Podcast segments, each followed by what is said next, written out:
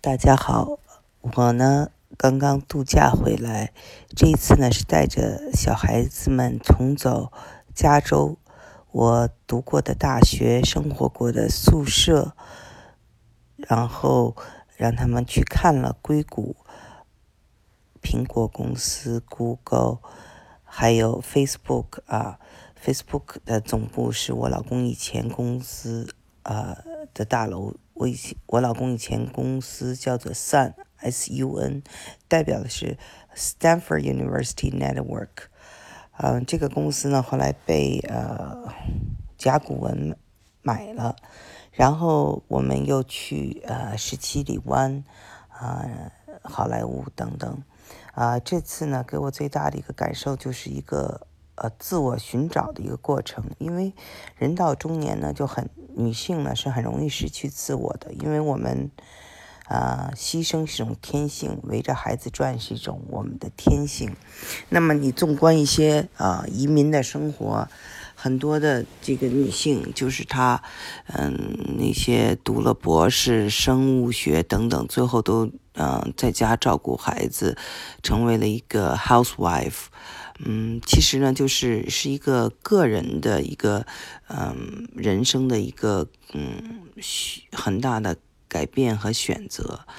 嗯，那么呢，就是我回来以后，正巧又收到了一封以前的读者来信，让我非常的感动。我想在这里呢，跟大家分享一下他的这封信，因为呢，我想说的是什么呢？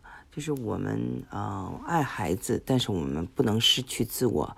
女性天性啊阴性嘛，就是一种啊这种付出。但是我们看到，就是呃在美国，因为你的它的主流文化是呃美国的白人的文化，那么所有的文化，其他的文化在这里都得到了一种矮化。比如说墨西哥文化，我们在中国的时候看叶塞尼亚什么的，觉得还是很高级的。但在这里，墨西哥文化，你你印象中就是打草，墨西哥人就是打草，就像，嗯，就是呃，中国人就是中餐馆或者是呃工程师。所以这样，印度呢，我们看到了像嗯那个什么，有一个电影叫做《摔跤吧，爸爸》，那个电影非常好。可是，在就是美国，我想说，有多少中国人会对印度文化感兴趣？就恐怕很少。他们着急都是要融入美国社会，所以呢，对其他文化啊，不仅仅是中国文化，对这种矮化也造成这种孩子们第二代们对父母缺乏尊重，他们的英文说话有口音，然后把他们就是对孩子的付出呢，就当做一种想当然。嗯，当然了，嗯，有些父母因为他没有自信，他没有自信，他就觉得啊，我的孩子能说一口流利的英文，我也能呃在美国立住脚，就他就很开心了，能上一个好的大学就更得意了，而忽视了在这方面道德的教育，同时又失去了自我。啊，那好，我现在想讲一下这这个。我今天收到这个读者来信，这个读者来信是关于我的，他也给我一个激激励，也让我认识了我以前的自己。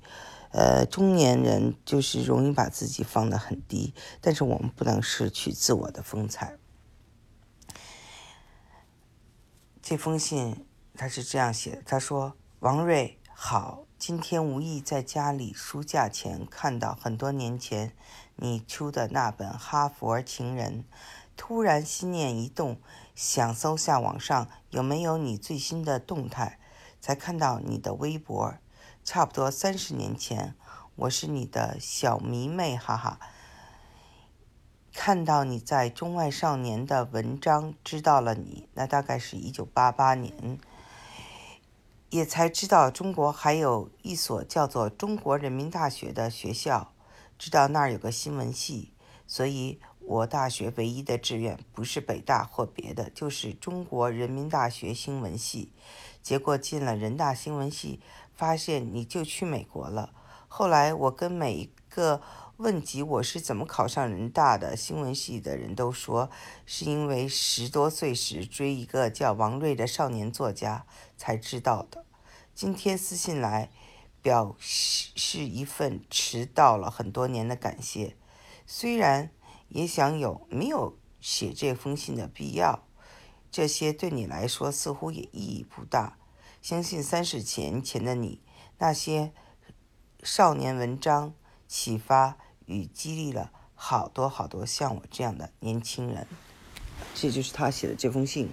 他写的这封信呢，其实给我一个最大的感受，就是说，嗯，我自己，呃，也是到了这个这个岁数呢，嗯，把很多的这个时间和精力。放在了家庭上啊，放在了孩子上面。但是我也看到，就是说我们在美国很多的这个呃移民家庭呢，他们的生活的格局就变得越来越小了。就是，嗯，父母上班下班，眼里只有孩子，就缺乏一些格局。那我就想，我们呃自己年轻的时候，如果还能给社会做些影响，那我们应该继续发光发热。我们做到的不仅是呃关爱我们自己的这个小家庭。那么在美国，因为大家也知道中国人的根基是很浅的，怎么能够就是说我们活出不是光是自己的这个家庭，能活出一个更大的格局来呢？我觉得就是要参与美国的社会，呃，然后。要关心一些不是那么实际的东西啊，比如说打折呀、吃饭呐。你看，我看到这就是在美国的这些人的朋友圈里头说这些的人就很多，但是在那个就是呃中国的朋友圈里，大家关心，比如说经济走势啊，关心一些社会问题啊，会有一些更深次、更深层次的思考。那么。当初大家追求这个美国梦，我相信不是为了生存，而是为了生活的更好。但是你看，随着时间的流逝，因为美国这个社会呢，它表面上没有那种，嗯，就是明显的剥夺你什么，但是你却活得越来越，就是眼界各方面都窄了。这是为什么呢？这种疲于奔命之后是为了什么了呢？就不要忘记自己。呃，就是追求的一个美好的这个生活，到底为的是，嗯，房子住大一点，吃的多一点，吃的好一点吗？然后每天有人说，呃，说话赞美你吗？我相信不是的，我相信还有更深层次的追求。嗯，希望，呃，移民们不要忘了你们当初为什么来美国，因为我看到太多的，呃，华裔的二代，他们。对父母是嘲笑的，呃，对父母呢的文化也是缺乏尊敬的，这就是在一个大势的环境下，他容易呃往这个方向发展。那么我们自己就是要用更大的力气去把他们往另外一个方向搬回来，让他们懂得尊敬父母，懂得尊敬自己。懂得知道哦，世界上不是英文是最高贵的，其他的语言也很高贵，其他的文化也很高贵。这确实是很难，因为太多的父母把融入看得特别重要。呃，那么我们就是想说哈，我记得，呃，这个不光是华人的问题，我在。大学读书的时候，读过一个印度裔的作家，他说，为了更好的融入美国，他要先谋杀掉过去的自己和过去的文化。这个当然是一个非常极端的这样一个呃选择。那么，我觉得这样的重生是不是值得？呃，我之前也讲过，就是呃，印第安人在基督教。